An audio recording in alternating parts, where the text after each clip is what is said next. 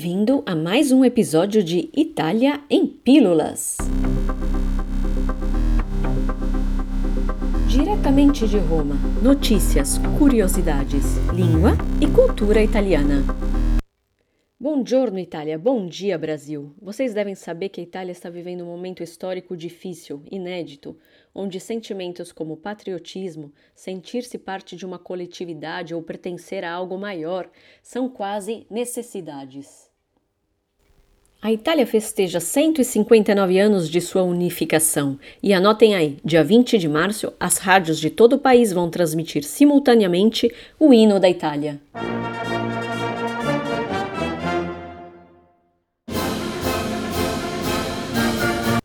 Pensando nisso, eu vou tentar explicar para vocês as estrofes daquela música que a gente ouve em ocasiões especiais, como a final de Copa do Mundo de 94, Brasil-Itália. Quem lembra? Na verdade, os italianos não gostam de se lembrar daquele evento. Para começar, aquele que na verdade a gente conhece como Hino di Mameli se chama Canto degli Italiani e ele foi escrito em 1847.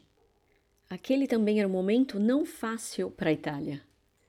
Para a gente entender melhor, vamos tentar contextualizar aquele período histórico. Até aquele momento, a Itália Unida, como a gente a conhece agora, ainda não existia. O território italiano, na verdade, era composto por uma série de reinos que eram fragmentados e submetidos ao domínio estrangeiro, como por exemplo aquele austríaco.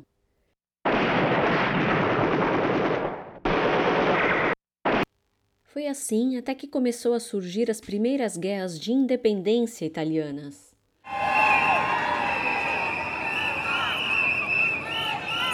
Cresciam os movimentos de rebelião que defendiam a unificação italiana, aquele que a gente conhece mais como Risorgimento.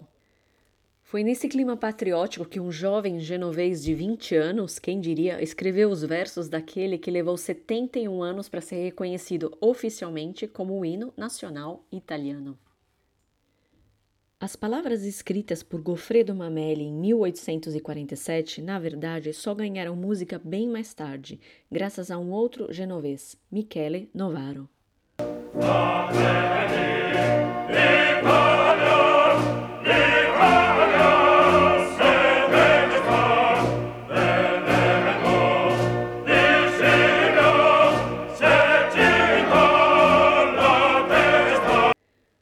Fratelli d'Italia, l'Italia s'è desta, dell'elmo di Scipio s'è cinta la testa. Irmãos da Itália, a Itália despertou, com o elmo de Scipio cobriu sua cabeça. Irmãos da Itália, obviamente, é um claro pedido de união nacional. Já o elmo ou capacete de Scipio é aquele do general romano Públio Cornélio Scipione, que derrotou Aníbal e os cartagineses e então simboliza uma clara Itália pronta ao combate.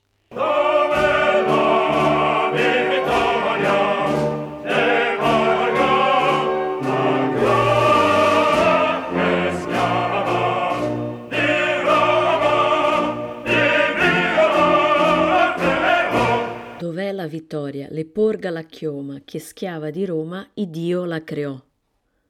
Onde está a vitória? Lhe estenda os cabelos, porque escrava de Roma, Deus a criou. Para entender esses versos, a gente precisa voltar no tempo, aquele da Roma antiga, onde as escravas, para se diferenciar das mulheres livres, cortavam os cabelos. Então, a deusa Vitória, antes escrava de Roma, nesse momento seria escrava da Itália.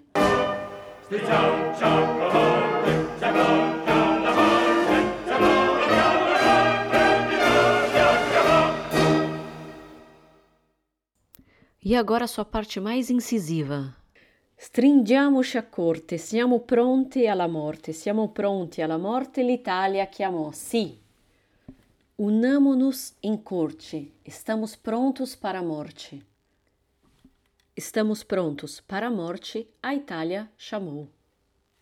A corte era uma unidade do exército romano, mais precisamente a décima parte de uma legião.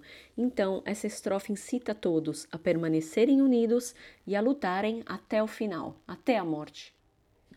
Parece incrível, gente, mas foi só em 2017 que o hino di Mameli, o Canto degli Italiani, foi reconhecido oficialmente como o hino nacional italiano. E agora que você já conhece bem o significado de suas estrofes, da próxima vez que você cantá-lo, você vai fazer isso ainda com maior fervor. Grazie, obrigada por ter ouvido esse podcast e alla próxima!